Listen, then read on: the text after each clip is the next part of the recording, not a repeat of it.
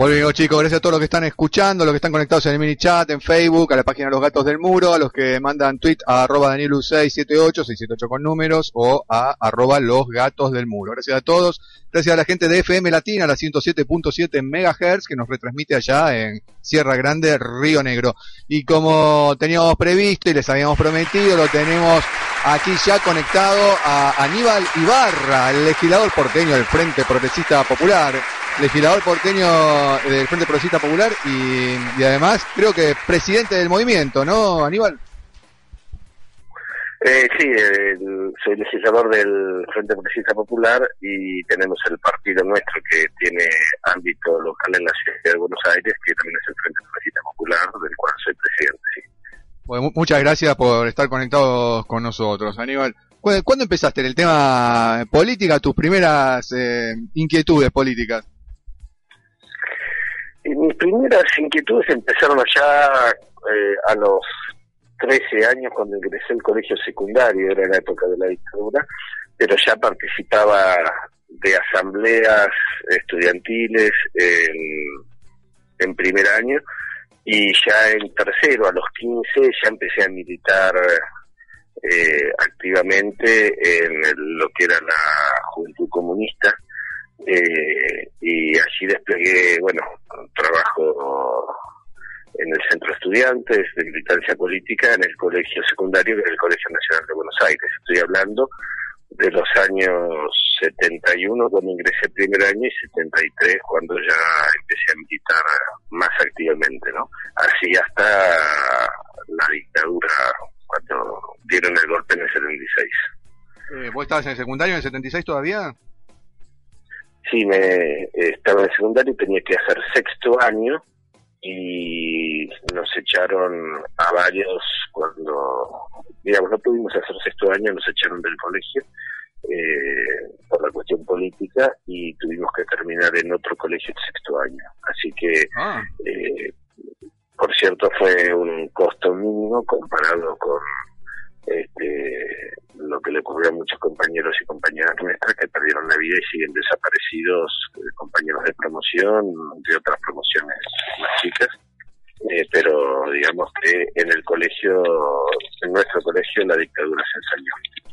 Sí, este sexto año, o sea, estabas haciendo industrial y mm, sí, bueno, no, no, no, ¿Qué estás, el no era industrial, era era, el, era un bachiller que, como es en Buenos Aires, dependiente de la universidad, hacíamos seis años, pero no hacíamos ingreso a la universidad. Ah, sí, el Pellegrini, ¿no? En Buenos Aires, Nacional de Buenos Aires. Ah, Universidad de Buenos Aires. Este, sí, bueno, el otro día estaba leyendo un dato bastante escalofriante, ¿no? Y para que da una idea de lo que fue esa época, el tema de la dictadura cívico-militar, de donde el 48% de los desaparecidos tenían entre 16 y 25 años, ¿no? Hicieron un desastre con una generación entera. Sí, bueno, eso yo lo comentaba el otro día, que cuando uno recorre el, el monumento contra el terrorismo que está en Costanera Norte, que dicho sea de paso, comenzó con un proyecto allá en la primera legislatura nuestro, presentado por agrupaciones de derechos humanos, que lo promovimos y lo sancionamos legislativamente y después el Ejecutivo, y después, por cierto, continúa como hoy dice el monumento, pero cuando uno va y, ve los nombres, lo que impacta, además de la cantidad, es la edad de los eh, de los desaparecidos. Entonces uno mira y, esto que decía recién, que bueno no tenía el porcentaje eh, respecto a los desaparecidos en general, pero uno ve eh, muchísimos, muchísimos jóvenes en esas paredes del monumento donde están los nombres junto a las edades. Y eso por lo menos a mí es lo que más me impactó. Sí, eso da una idea de lo que hicieron, ¿no? Me ayuda a, crear esta memoria, este consciente de lo que sucedió. Eh, acá simplemente un, un, breve eh, intermedio porque algunas cosas que escriben los oyentes Acá hay un oyente, Carlos Nastasi de Mar del Plata, y se queja, dice Aníbal Ibarra, eh, lo, sacaron en forma express. ¿Y qué pasa con Macri? ¿Para cuándo? Eh, también escribió Adriana Esterfacio, dice a Ibarra, le hicieron un cajón, escribe, para mí, que laburo hace 34 años en la Muni de la Cava, el mejor gobernador fue el de el gobierno de, fue el de Ibarra, le hicieron la cama, miren si no con todo lo que sucede a diario con el procesado y nada de juicio político, ojo con eso, Mauricio tiene comprados a los gremios de la MUNI, se queja eh, Adriana Esterfacio ahí en el muro nuestro, su TECBA y médicos municipales que comparten todos los negocios del PRO. Y agrega, gato, por mí, eh, mandale mis saludos a Ibarra, que nos recibió en su casa y nos defendió en el pase de la OS de su TECBA a los hospitales. Eh, dicen, perdone, pero creo que acá no hay muchos que sepan lo capo que es ese que se queja Aníbal Ibarra. Yo lo que recuerdo de gestión... Sí, dale. agradezco sí, esos mensajes y, y la verdad que efectivamente hubo todo un aprovechamiento político que, que hicieron, eh, que lideró el PRO y que, bueno, eh, tuvo algunos acuerdos después de repartos de gobierno eh, una vez lograda la destitución. Y, y la verdad que efectivamente yo ahí voy a hacer una relación. Yo no haría lo mismo porque en definitiva es ir contra el voto popular, es decir, eh, Macri se merece que lo saquemos con muchos votos en las urnas y que yo soy de los que estoy convencido que los gobiernos entran con los votos y salen con los votos.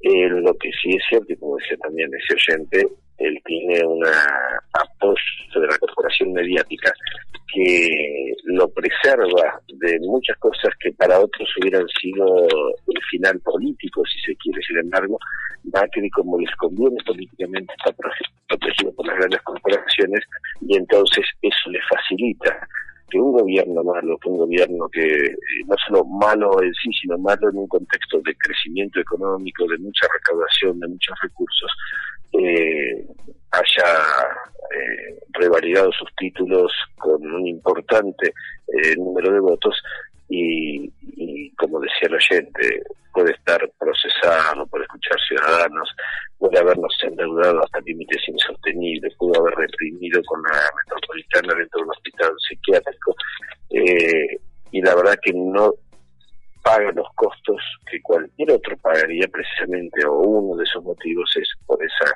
ese blindaje mediático que tiene y que ahora de alguna manera está devolviendo con el DNU que, que acaba de sacar. Sí, tal cual. Yo lo que recuerdo, algo que, que para mí impactante de tu gestión estás en la ciudad, en una en un momento donde todos los gobiernos están emitiendo una pseudo moneda porque están totalmente endeudados, la ciudad no lo hizo, es verdad, ¿no?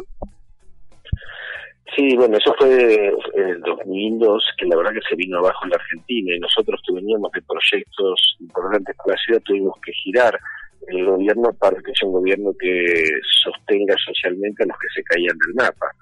Y fue una decisión política que por supuesto no dudé en hacerla, pero que también tenía sus costos en su momento, porque hubo que parar eh, mucha obra pública porque eh, no se podía seguir, no había precio, qué sé yo. A ver, yo recuerdo, los tenía que negociar con las empresas para que tapen eh, las calles que estaban pavimentando, que no las dejen abiertas, cielo abierto, porque era un desastre. Bueno, ese era el nivel. Sin embargo, subimos becas escolares, sin embargo, aumentamos la ayuda social, sin embargo, no les descontamos dinero a los empleados públicos, que sí en la nación y en la mayoría de los distritos se descontaron, no emitimos bonos, pagamos puntualmente, algunas veces con algún retraso, pero pagamos pesos, y, y eso fue un esfuerzo que yo iba a los medios y me decían, uh, la calle tal, no se puede andar, y era eh, así, la, la, cuestión de me pegaban entre políticamente porque los baches en la ciudad, por las obras públicas, pero yo decía, miren, no hay recursos, se viene abajo de Argentina.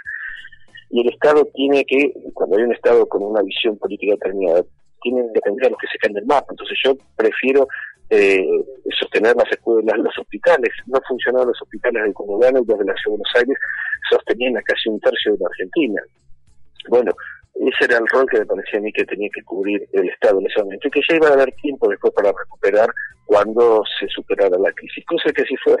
Este, así que fue eh, una decisión política que reivindico, que fue costosa, fue dura, pero que en definitiva creo que fue la más justa porque gracias al Estado de Buenos Aires eh, muchos de los que, como decía, se caían del mapa pudieron sostenerse, pudieron eh, mantenerse de pie y después recuperarse a la salida de la crisis. Sí, no, cuando uno piensa en la política desde no desde el mercado, como plantea Macri o, o de las otras en este en estos momentos también, eh, eh, y cuando piensa en que uno es parte de la gente y trabaja para la gente, se toman otras medidas y se puede salir adelante, pues de hecho se salió adelante lo mejor que se pudo en ese momento, se caía todo el país, ¿no? Acá algunos oyentes, eh, bueno, agradecen que, que hayamos llamado, eh, de vuelta Adriana que dice que se encontraba, en la parte doméstica dice se encontraba con Aníbal en el Carrefour de Paternal los sábados, él con sus hijos, yo con los míos. Es verdad, sigo yendo, yo como jefe de gobierno, eh, la verdad que hubo muchas cosas que no, no cambié, o sea, seguí jugando al fútbol, el mismo torneo con mis mismos amigos, eh, seguí yendo al supermercado una vez. A ver, eh, parece que por lo menos no estoy escuchando el audio de Aníbal. Claudio, ¿estamos conectados? No, no lo escucho. Bueno, retomamos la conexión en unos brevísimos momentos. Quédate por ahí, Choripanero, que ya nos conectamos y salimos a ir de vuelta. No te vayas.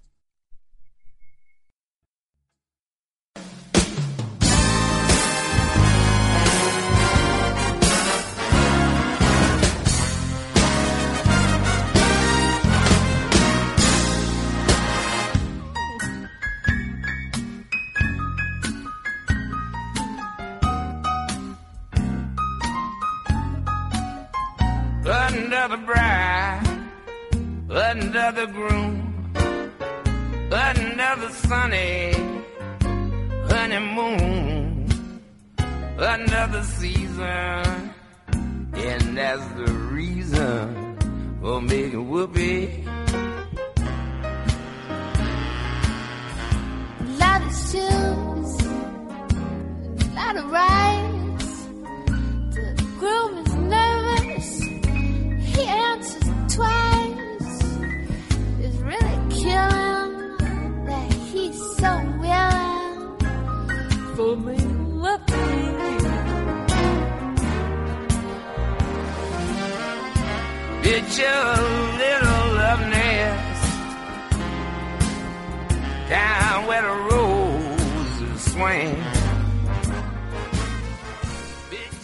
Chicos, a puro remoca, como sabes vos qué es esto, eh, ya nos conectamos de vuelta con eh, Aníbal Ibarra. Eh, Aníbal, estabas comentando justamente, bueno, que seguías tu vida de costumbre, supermercado, fútbol. sí, dejé que no esa tierra, que eso uno necesita también para, para no vivir en una burbuja y, y tener mucho contacto con la realidad. Y, y entre otras cosas que recuerdo siempre que, claro, la gente sabía, y, cuando yo salía ya tenía seis, siete, ocho personas que estaban esperando, que no tocaban timbre, pero que yo saliera hacia el cola y bueno, cada uno venía con un reclamo vinculado con la ciudad, sea de trabajo, sea de que fuere, y, era una cosa de contacto cotidiano con la gente, eh, digamos, a la salida todos los días, donde, bueno, yo iba en, el auto sin custodia, porque hoy uno ve a todos los funcionarios de Macri, todos van con un este, móvil de la metropolitana de custodia, jefe de gobierno con varias. Yo nunca, en todos los años que tuve jefe de gobierno, eh, quise tener custodia y no la tuve. Tenía solamente el chofer, que era un empleado municipal y nada más. Pero bueno, eh, son perfiles, digamos, que... ¿eh? No, digo, ¿tendrán miedo los funcionarios de Macri y salen con custodia? No sé, pero bueno, es como una lógica, ¿no? De, de, los de los funcionarios de la ciudad, donde además se derivan y se gastan muchos recursos en eso, eh, pero bueno, eh, son formas de encargar un gobierno y, bueno, eh, yo por lo menos tenía otra visión. Creo que más allá de ciertos y errores, que todos por cierto los tenemos, los tuvimos, no cambié mi estilo ni mi forma de ser habiendo llegado a la jefatura de gobierno en la Ciudad de. Sí, bueno, eso ya quedó más que demostrado. Por ahí dice Luis Maltese desde Junín, el gobierno de Aníbal fue ejemplar, Macri demostró su canallada, eh, Néstor Pagano desde Citibel dice, aún con todo lo que pasó, Aníbal es el mejor candidato del Frente para la Victoria, te ubica dentro del Frente para la Victoria. Eh, desde la Mar del Plata, Carlos Alberto Anastasi dice, Mauri también va al súper, se enteró del precio de los tomates, tal cual, este, una foto por ahí bien. sí, porque eh, claro, se va a a un evento determinado. Que yo, a ver, eh, cada uno tuvo la vida que tuvo, ¿no? no, no, no, en esto, el problema es cuando uno no puede acercarse a las realidades de otros. Porque uno, bueno, él tuvo una vida de hijo de empresario importante y esto lleva a determinadas cosas. El problema es que creo que Macri, esa no es la crítica que hace, el problema es que él cree que ese mundo es en definitiva el que hay que defender y es como el mundo correcto, ese, le cuesta trasladarse en la realidad de otros porque si uno vivió esa vida, pero tiene la sensibilidad para pensar que la gran mayoría no vivió esa vida y entonces eh, ser permeable a otras realidades, bueno, son datos nomás de la realidad, pero eh, creo que eso le cuesta más que vivió en una realidad determinada y él cree que eso es lo único, lo más importante, lo válido eh, y por eso no viajó nunca en subte, no viajó nunca en colectivo, no viajó nunca en este yo recuerdo una anécdota en, un, en la revista Viva, eh, donde el ingeniero Jorge Gisburg le pregunta a Macri en una campaña si alguna vez había pasado hambre. Entonces ah. Macri dice sí. Y entonces Gisburg le pregunta, ¿cuándo?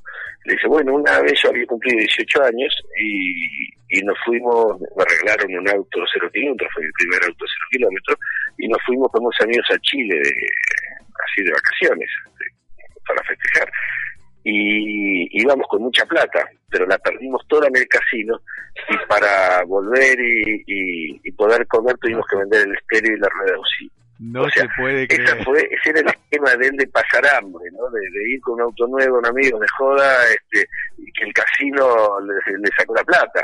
Eh, clara que la tiene, ¿eh? Esto es lo que digo. que, clara que la tiene. Y eso era pasar hambre. Entonces, cómo le cuesta, en definitiva, eh, trasladarse a otras realidades de la gente que sí viaja en sur, de la gente que sí viaja en colectivo, de la gente que vive en el sur, de la gente que no tiene determinadas comunidades, porque el cuestionamiento no es que uno las haya tenido, no, cada uno la vida le hizo transitar por lo que a mí me hizo transitar. El problema es cuando uno llega a una función de gobierno, tener eh, la capacidad de pensar que la vida de uno no es la vida de todo Mamita, ya lo creo. Eh, estamos conectados con Aníbal Ibarra, que muy amablemente se conectó con nosotros a través de Skype, y junto con 678 Barcelona, Claudio Mariani desde Barcelona. Adelante, Claudio. Vale, bueno, nada, eh, Aníbal, un, eh, placer y un gustazo como siempre poder poder escucharte y bueno, y seguirte como te sigo tanto en Twitter como, como por Facebook. Eh, con respecto a lo que estabas comentando de, en un momento de, tu gestión, eh, hay que aclarar que también en tu gestión, eh, en ese momento en el que sufrió en el 2001 lo que estaba sufriendo Argentina, el tema de no haber dinero, el tema de, estar lo mal que estaba económicamente, cuando has dejado el, gobierno de la ciudad de Buenos Aires, lo habías dejado con una, digamos, con, con dinero en la banca, ¿o no? No, sí, no, fue la verdad que eso fue un dato que agradezco que hagas esta reflexión, porque esto como que no quedó en el, imaginario.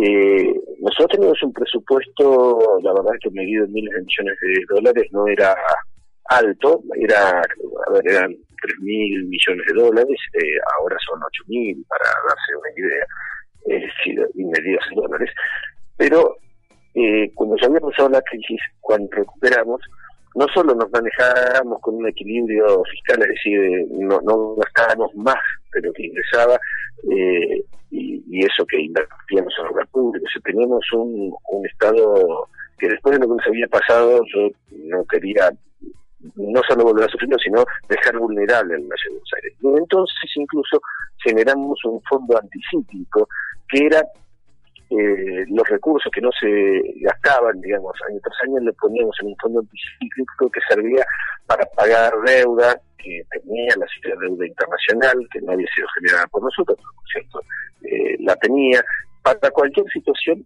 precisamente de, crisis, que la ciudad pudiera tener recursos para apoyarse, por lo menos en algunas de sus políticas. Bueno, ese fondo anticíclico fue liquidado entre Macri y Kellerman en el 2007 en 25 días se lo gastaron, se lo fumaron y nunca más hubo fondo anticíclico. Con lo cual hoy, después de ocho años, de, eh, de, varios años de crecimiento económico, de seis años de gobierno de Macri, con crecimiento eh, de la recaudación, no solo no hay fondo anticíclico, sino que se aumentó el endeudamiento. Es decir, lo digo al revés, nosotros no nos endeudamos, generamos otro fondo anticíclico y sin haber aumentado impuestos. Macri hizo exactamente al revés. No generó fondo anticíclico más, eh, se lo patinó con Kerman en 25 días el que había, aumentó impuestos y nos endeudó en un contexto de crecimiento económico. Pero bueno, estas son las cosas que los grandes medios que, respaldan a, Macri no ponen sobre la discusión y por eso no están en el imaginario colectivo. Pero bueno, esto es lo, lo que ocurrió y lo que ocurre. No, totalmente. Aparte esto, ¿no? La diferencia, es decir, cuando el país estaba hundido, eh, habías logrado tener un, un, apoyo económico y, haber dejado la ciudad eh, con un dinero y sin embargo ahora que hay, el país crece, eh, la cava se, se, cae. Y había una pregunta que decía eh, Ariel Sócrates, eh, nuestro abogado aquí de, de, la, de las voces del, del, del, programa de las voces del muro, donde nos, nos, nos, estaba preguntando qué ibas a hacer ahora en, cuanto a la cava, eh, que el Metrobús de la 9 de julio tiene las paradas al revés de donde debe subir la gente. Típica política del PRO dice, y dice si no se puede impulsar el recal que establece el artículo 63 de la Constitución de la cava si no se puede impulsar él. El RECAL, que establece el artículo 63 de la Constitución el de recol, recol. El RECOL, perdón.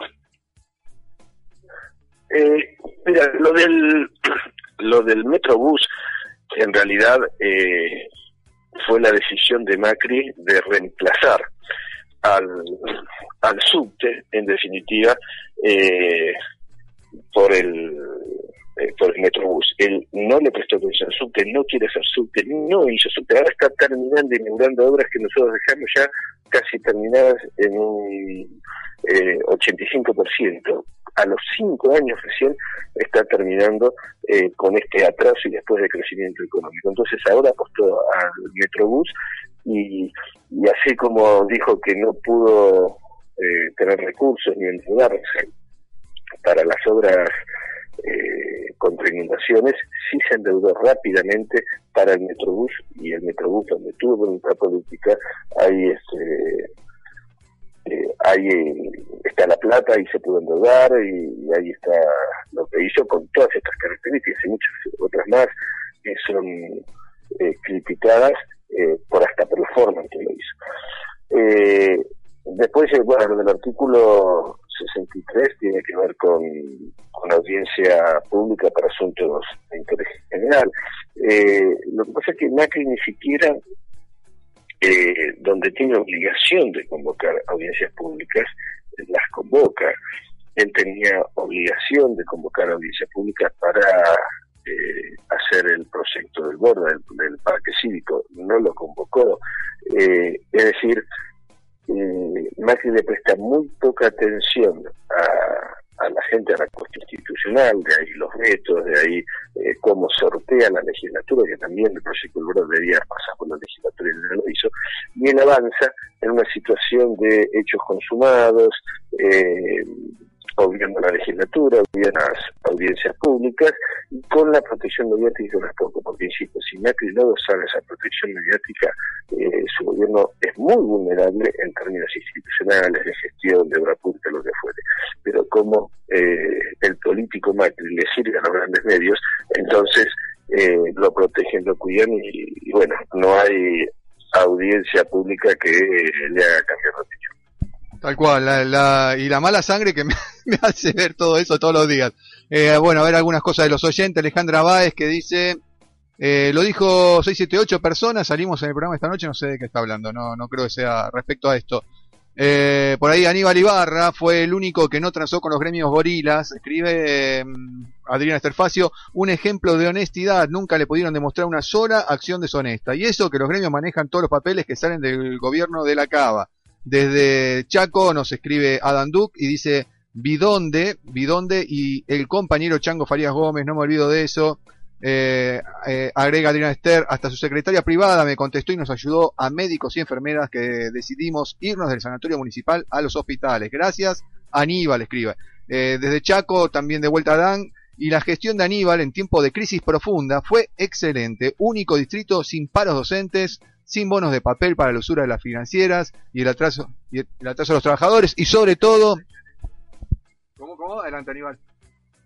No, no, quería reconocer esto que decía antes del tema de los docentes, yo hacer un reconocimiento a los docentes, entonces, porque fueron momentos muy difíciles la verdad que sabían que yo tenía un compromiso con la educación pública muy fuerte y ellos, teniendo muchos reclamos, eh, para hacer, eh, atendieron la realidad de Argentina y la Ciudad de Buenos Aires pudo transitar todos los años de mi gobierno sin paros docentes. Tuvimos discusiones, eh, tuvimos este, como corresponde entre gremios y, gobierno, pero siempre en un nivel eh, de confianza, de compromiso mutuo y por eso pudimos hacer, digamos, en la educación pública lo que se hizo, transitar el, todo el gobierno sin paros docentes y, efectivamente, bueno, eh, la verdad que en términos, yo sé que el gobierno de Macri dio vuelta eh, todas las áreas de gobierno para tratar de buscar eh, hechos, denuncias, lo que fuere, y, la verdad que no pudieron hacerlo, porque a ver, durante mi gobierno no se licitó una sola licitación. yo, a ver, jamás llamé al Banco Ciudad para decir denme un crédito a este o de darle un crédito a este otro. Eh, o sea que, insisto, eh, pudimos haber hecho las cosas mejor, hubo cosas que elegimos y, todo esto forma parte, en todo caso, de lo que es un gobierno. Pero en este gobierno de actual, donde uno va levantando cada alfombra y, y, ve sospechas de corrupción, bueno, he transitado los años de gobierno y con una, insisto, auditoría de mi adversario político que llegó después, que no pudieron siquiera hacer una sola denuncia porque las cosas estaban como debían hacerse. Bueno, parece que la gente lo tiene claro eso. También habla mm, desde Chaco la usura de las financieras, que sin bonos de papel para la usura de las financieras y el atraso de los trabajadores, sobre todo el brillante trabajo de planificación de obras públicas, estuviste mencionando Aníbal. Este, también alguien de Mar del Plata, Carlos Alberto Anastasi, dice yo soy Mar del Plata y lo votaría como gobernador. Mirá qué tal, ¿eh? Totalmente de acuerdo, Adán, lo viví en carne propia, dice... Eh, Adrián Esterfacio dice, decirle a Aníbal que lo vamos a votar. Mira, ya está, votando. Diciembre de 2001, los municipales con Aníbal cobramos el sueldo. Hicimos asambleas y los recontra eh, PIP, vamos a censurar a los delegados de su tecba. Léase Amado Genta y Patricio Datarmine. Créeme, Adán fue así, estaba eh, hablando y charlando con Chaco. Eh, Chaco dice, comparando el, gobierno de la ciudad de Buenos Aires tuyo y lo que sucedía por allá, acá cobrábamos con tres meses de moras, el 33% en Lecops, el 42% en quebrachos y el 25% en pesos, acá la cuenta. Este, bueno, muchos eh, que te están apoyando y saludando. Desde Avellaneda nos están preguntando eh, sobre el DNU de Macri y el impulso como ley luego del proyecto del Proyecto Sur en complicidad eh, de Proyecto Sur en publicidad con el PRO, con el PRO, por qué Proyecto Sur había votado la ley de medios y ahora le pone un freno temporal con esta ley que avala el DNU de Macri. ¿Cómo, cómo analizás esto, el tema de Proyecto Sur, estos cambios? Una pregunta. Eh, Proyecto Sur y Coalición Cívica cerraron con el PRO para transformar el DNU en una ley que es básicamente lo mismo que el DNU. Es decir, yo el otro día me, tuve, me tomé el trabajo en la reunión de comisión de ir punteando artículo por artículo eh, sus coincidencias y tenía pero como 15 artículos, eh, 15 exactamente iguales, no digo parecidos, exactamente iguales el DNU que en el proyecto de ley. Esto es como haber dicho, le cambiaron el collar al perro, pero el perro sigue siendo el mismo. Bueno, eh, entonces la pregunta apunta ahí, ¿por qué hizo Proyecto Sur esto? Porque están en el año electoral y hay una disputa de ver quién se lleva los votos anti-K en el distrito. Entonces eh, se junta la coalición eh, Proyecto Sur, el PRO, todos que son anti-K en su disputa con el gobierno nacional y legitiman un DNU a través de una ley que la verdad lo que intenta es decir, señores, si la Corte dice que es constitucional la ley de medios y se debe aplicar en toda la República Argentina, bueno, en la Ciudad de Buenos Aires no se va a aplicar porque existe esta ley que eh, van a votar el pro proyecto sur y coalición cívica. ¿Y cuál es el paso? Porque si los tipos agarran, votan en total sedición una ley que no tiene ningún valor porque está eh, por debajo de la Constitución Nacional, eh, ¿qué, ¿qué, se hace? ¿Pueden intentar hacer algo como esto, esto efectivamente, eh, cuando se quiere implementar, se va a declarar la inconstitucionalidad, etcétera, pero mientras tanto le dan los abogados de Clarín herramientas para seguir dilatando eh, la aplicación de la ley de medios. O sea, los abogados dicen, a ver si la Corte dice que es constitucional. Entonces, ahí, chao, nos desapoderan de determinadas licencias porque tenemos una posición monopólica. Entonces, sancionamos esta ley que dice que en la Ciudad de Buenos Aires se pueden pedir licencias de medios audiovisuales y entonces con esto nos presentaremos en la justicia. No nos darán razón, apelaremos, no nos darán razón, seguiremos apelando, vamos ganando este, meses y meses de aplicación de la ley de medios y por lo menos este, ganamos tiempo. Esto es, eh, por eso digo, una ley, nació como de nuevo, una ley hecha a la medida de Clarín y acordada, por cierto, entre las autoridades de Clarín, los abogados y el gobierno nacional. Sí, por, digamos, cuando estás hablando de tiempo, eh, evidentemente lo que se está tratando de hacer, por lo menos lo que a la distancia uno puede llegar a notar, es que, eh, en definitiva, lo que lo que hacen es utilizarlo, en este caso Macri, por parte de, de Clarín, de, lo que es el multimedio, eh, simplemente para dilatar el tema y llevarlo al 2015. Esto es más que evidente. Pero Macri también, Macri también gana su, tiene su ventaja, porque él dice, bueno, entonces yo, a mí me protegen los medios, entonces si reprimo el bordo son incidentes en el borda. Eh, si se inunda Buenos Aires, bueno, es un anegamiento, el, este, el cambio climático, etcétera. Este, si hago, inauguro una estación de subte cinco años después de la que debería haber inaugurado, eh, bueno, Macri avanza con el subte, bueno, eh, cada uno tiene su propio beneficio, los medios lo apoyan a Macri, lo cubren, lo protegen, lo blindan, y él le da las herramientas para que siga discutiendo la ley de medios a pesar y en contra de lo que eventualmente diría la Corte.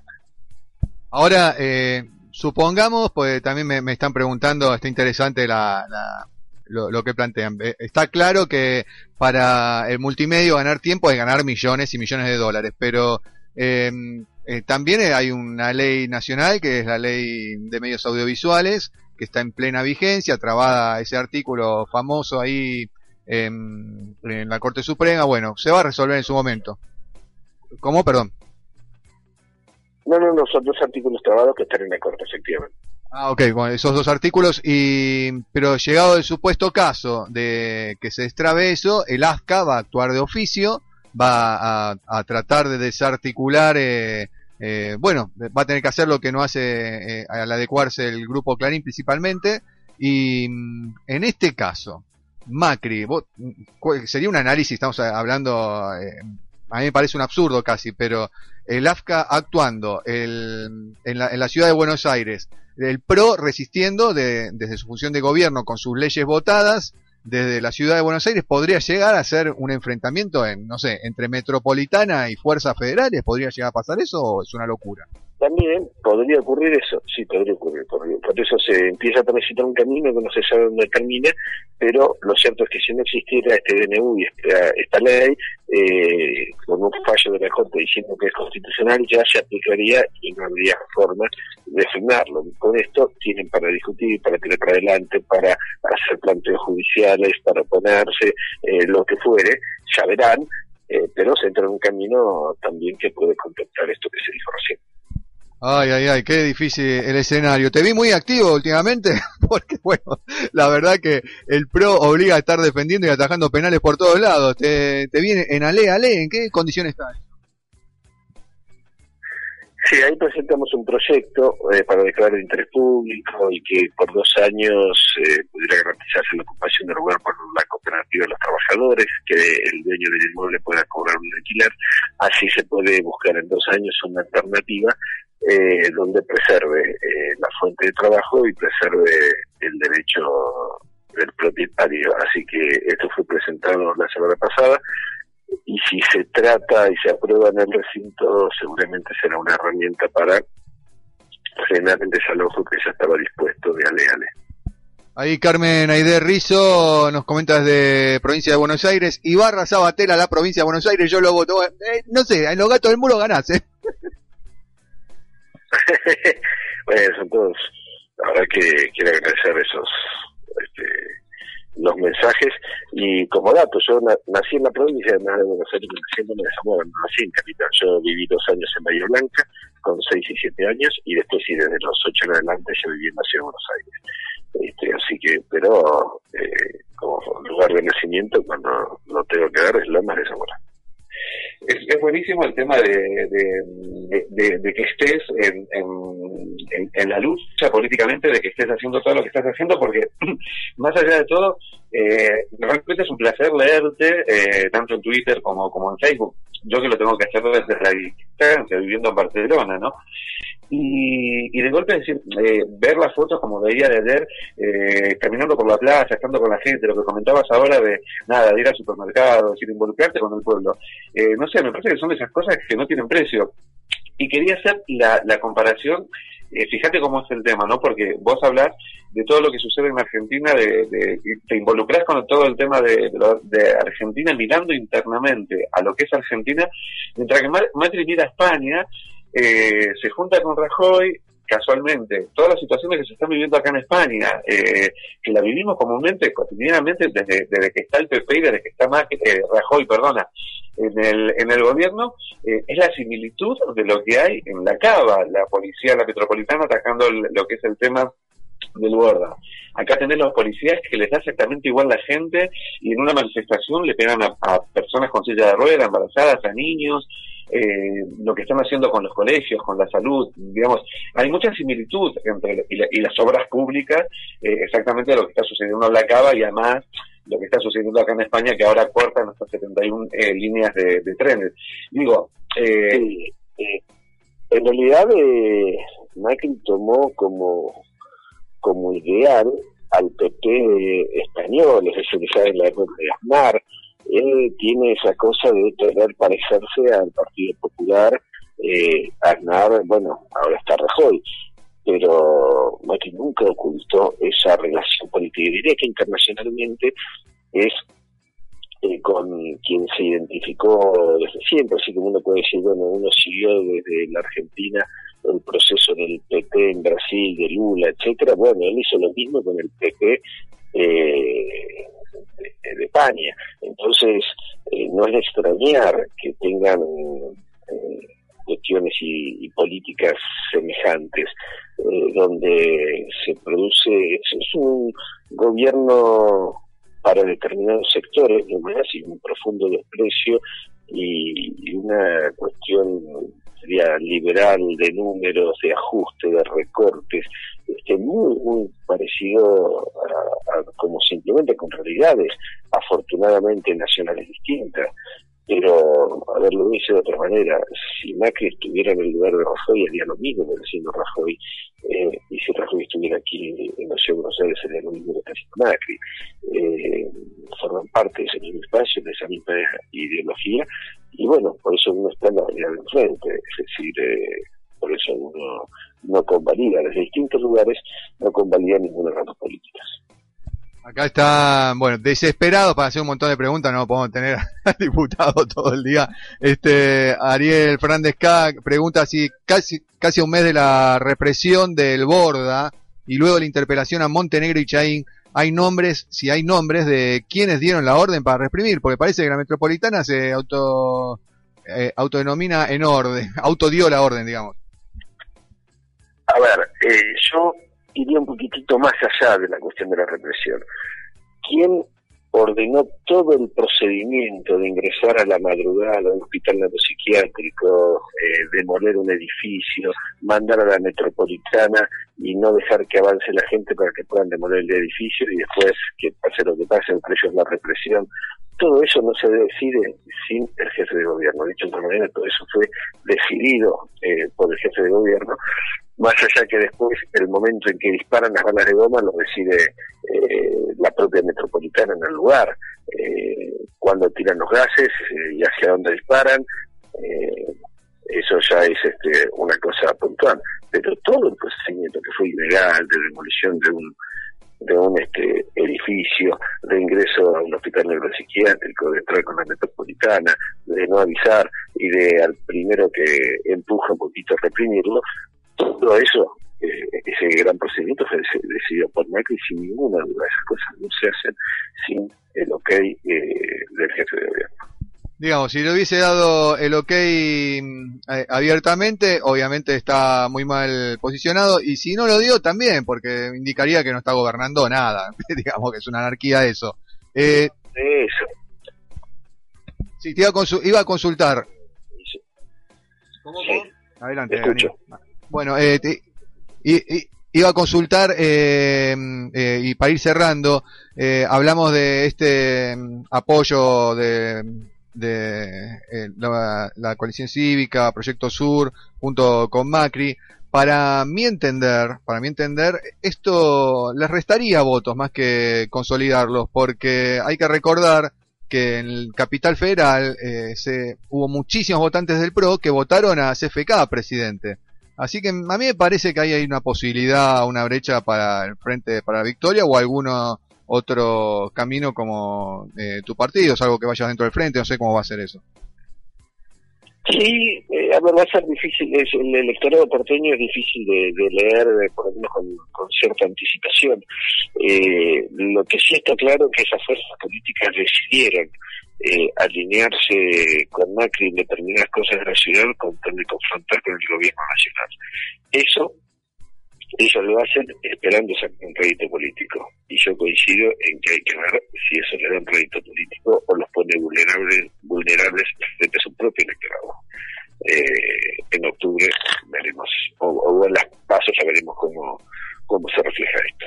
Van a estar interesantes las pasos. Este, Aníbal, yo no sé cómo agradecer eh, todo el tiempo que nos dedicaste y la generosidad de conectarte con nosotros. Esto es una radio pequeña, choripanera, boutique, como decimos, chiquita, pero, pero de calidad. Este, y bueno, te, despedimos y acá tenemos, hay un montón de gente, parece ser, aparecieron los oyentes, nunca habíamos hablado del tema, eh, que apoyan la gestión que tuviste y te apoyarían nuevamente. ¿eh? Bueno, yo agradezco la nota, el reportaje, la verdad que la posibilidad de así con, tranquilidad, le agradezco muchísimo a todos los oyentes. Y bueno, lo importante es que estamos eh, en el camino, que estamos de pie y buscando como siempre un proyecto colectivo para recuperar la ciudad, para un gobierno que defienda lo público y no que defienda los negocios con lo público lo que quiero agradecerte eh, y recuperar una frase que habías dicho cuando dijeron del tema de, bajarlo a, Macri, eh, esta cosa que decías y que, y que sostenés y que luchás y, que lo sé porque en algún momento he tenido la posibilidad también de conocerte personalmente, eh, la importancia del voto a favor y en contra y me parece que bueno, esto habla, habla muy bien y que nada, que, me parece maravilloso lo que, lo que haces por el país y a la distancia es como que bueno, es, está bueno saber que hay gente como vos en el, en el, en el país que está luchando por los derechos y, y, las cosas que necesita el país. Por mi parte, ha sido un placer conocerte y poder haber tenido esta entrevista contigo. Bueno, muchas gracias. Y sí, eso estoy convencido porque si no, digamos, distinto es un gobierno parlamentario, donde, bueno, el primer ministro salta es infusible y hay que rearmar el gobierno. En gobierno presidencialista como son los nuestros, donde está el voto popular detrás eh, y de ese esquema presidencialista, eh, la verdad es que en lugar de convencer a 30 legisladores, 50 o lo que sea, eh, hay que convencer a la ciudadanía. Y vamos a avanzar un poquito. Si hubiera un tema de juicio político, bueno, pero que ese dictamen de los legisladores sea ratificado en las urnas. Si la gente dice que se vaya, se va. Cuando la gente dice, es palabra santa eh, en términos políticos. Bueno, si no, va a ser más fácil eh, juntar opiniones de legisladores que juntar votos de toda la gente. Y la verdad que eso tornaría vulnerable nuestra democracia. Por eso Macri yo quiero sacarlo, quiero sacarlo con los votos y no solo a él personalmente, sino su proyecto político de ciudad.